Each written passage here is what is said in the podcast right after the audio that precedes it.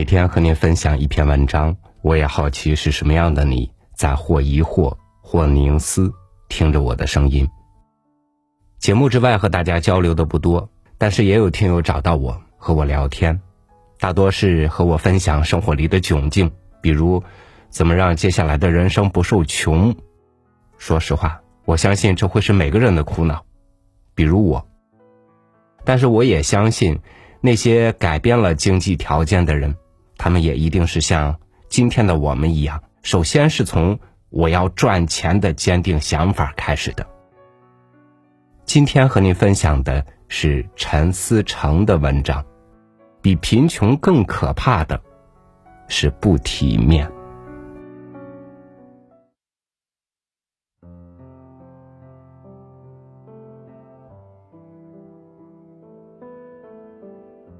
我有几个特别要好的朋友，都有强悍的金钱观。吾有许多多，推崇艺术金句，没有爱，有许多许多的钱也好。他说，人生的大部分事情都是用钱就可以解决的，而钱解决不了的，则属于命运的范畴，操心不了。吾有金山山。他的代表言论是：事实上，挣钱多少往往能看出一个人素质和能力的高低。你看，在任何行业里，凡是收入高的职位，肯定吸引了绝大部分的聪明人。我觉得他们的言论既稳准狠，又真是大气，自然是比虚与委蛇的假清高者强。但我内心总有一点不安。起因是我很穷，按金珊珊的标准，属于能力不足的人群。但他要是看不起我，倒也罢了。问题是，他和许多多一样，对我有一种对自己人才有的担心。比如，有时候我和许多多谈人生，说到兴起，他抽口烟。纸媒都不行了，你有没有想办法？他在烟圈后面忧虑的看着我。我有办法多赚点钱的。我指天画地的保证，内心感到很温暖。自从我妈去世之后，我已经很久没有看到类似的眼神了。金珊珊呢，有时候会聊到谁谁生活状态窘迫，推人挤挤，一副后怕不已的样子，仿佛庆幸我们不至于此。我都不忍心把真相告诉他。其实我觉得我和他也差不多。时代变了，谈钱不可耻，不谈钱才可耻，因为这有可能是自欺欺人，有可能是无能，更有可能是虚伪。不过我最近认识了一个比我还穷、比我还寒酸的朋友。这件事，我认为值得写写。值得写的不是他的穷，而是他的寒酸。穷是一种客观处境，而寒酸则是一种生活态度。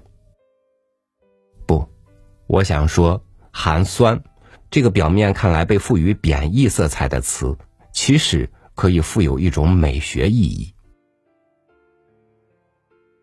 我们是在一个会议上认识的，暂且称他为宋勇气吧。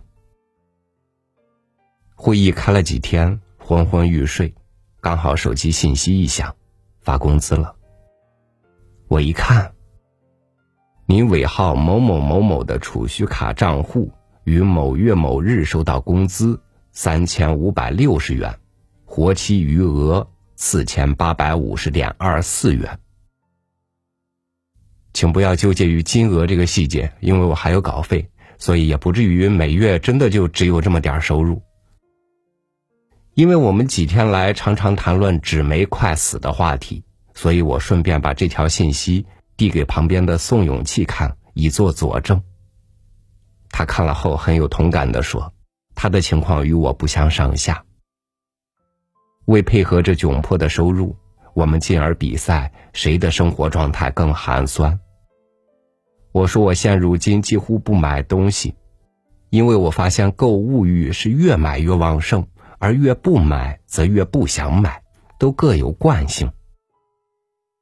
我告诉他，我穿我妹淘汰的衣服就可以了，因为我妹瘦身之后，衣服的码数对我也完全合适。要不然的话，为了成功的穿上她的衣服，我说不定得去增肥。他表示羡慕，然后开始陈述他的寒酸境界。除了和我一样用按键手机出门尽量步行，不上淘宝，不参加饭局之外，他说他不打算买房。多少件衣服才能换一套房？于是我被打败了。四十岁拖家带口的中国人，如你所知，几乎都把买房当成某种生活教义。没房的都处于焦虑之中。事实上，一套房都没有的人极少，而宋永气显然对此深感坦然。瞬间，我感到自己变成了许多多和金珊珊，也开始在廉价茶水的蒸汽后面，忧虑而费解的看着他。我问他：“你觉得自己是穷人吗？”你怕不怕贫穷？这个话题和刚认识的人说有点不礼貌。考虑到我们谈话至此已是同一条绳上的蚂蚱，另当别论。他说：“谁真的不怕穷呢？如果家里人吃不饱，孩子读不上书，老无所养，还叫他不要怕穷，那肯定不现实。”但像我们这类人，生活是有基础品质的，有工作、闲暇、阅读、交际，孩子能读书，生病能治疗，只是衣食住行都要节俭一点只能买必需品，不能买奢侈品。我们这种不是绝对贫穷，而是相对贫穷，所以不害怕。房子不是必需品吗？我跟他确认，不是，他说，房子是这个时代的必需品，不是真正的必需品，也许只是中国经济的阴谋。他咋能比我更不怕寒酸呢？他对贫穷的定义的底线咋能比我还低呢？但我又隐隐觉得他有道理。事实上，我们对钱的态度不但与欲望纠结在一起，还与体面纠结在一起。也就是说，有时候我们表面上害怕的是贫穷，事实上是害怕不体面，这是多数人不能欣赏寒酸的原因。于是，宋永气还跟我说，有纪录片讲到，法国有一批人专门捡超市扔掉的食物吃，并计划就这样过一生。这批人肯定不是乞丐，他们这样做的原因有很多，有可能是反对社会浪费，还有可能是对体面这种东西给出的一种嘲讽的定义。大师和圣人属于例外人群，他们得到异于常人的标准，寒酸也好，贫穷也好，都天然的拥有了美学价值。然而，普通人的勇气，比如那些遥远的法国年轻人，比如身边的宋永气，他们对物质的低欲、对寒酸的坦然，则令人起敬，也更值得玩味。我能猜出他们的后盾，那是物质无法否定的其他追求，而这就是生而为人最奇妙的所在。在物质带来的匮乏感之外。他们早从别的途径可以获得更多的生活乐趣，像加缪所说的那样，去生活的最多。这个途径也许是艺术，也许是孔子说的道，更可能是超出我们想象力的。总之，必定是人世间最有力量的事物。这些骄傲的寒酸着的人，他们拥有这种事物。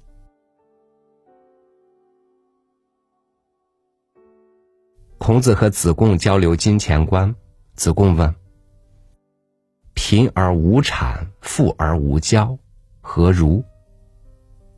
孔子说：“这样固然不错，但还不如贫而乐，富而好礼者也。”你会发现，子贡说的是行为修养的问题，是怎样对人。孔子的回答比他更进了一步，重点从行为转到了内心，从怎么对人转为怎么对自己。而孔子的话中最令人感动的是那个“乐”字。贫而乐之所以被强调，正是因为多数时候，贫穷容易让人不快乐，而贫而乐的可能性无非来自两种。一种是他们得到关于幸福的更好的想象力，独辟蹊径，轻巧的绕过了物质的关卡；另一种是他们无感于约定俗成的标准，不恐惧尚未到来或许永不到来的贫穷，不预知尚未到来也或许永不到来的艰难。我很担心被读者误会为我不爱钱。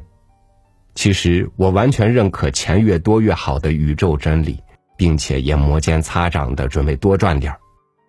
归根结底，千言万语，我只是害怕我们还没有被穷死，就先被贫穷吓死了。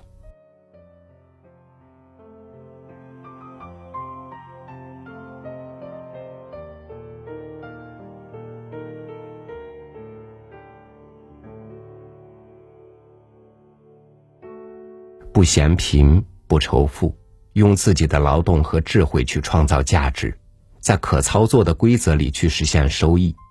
我想，这是每个人都正在做的事。直面贫穷，也直面未来，毫不心虚的说出那句老生常谈的话：“我正在成为更好的自己。”这就挺体面。感谢您收听我的分享。欢迎您关注微信公众号“三六五读书”，收听更多经典文章。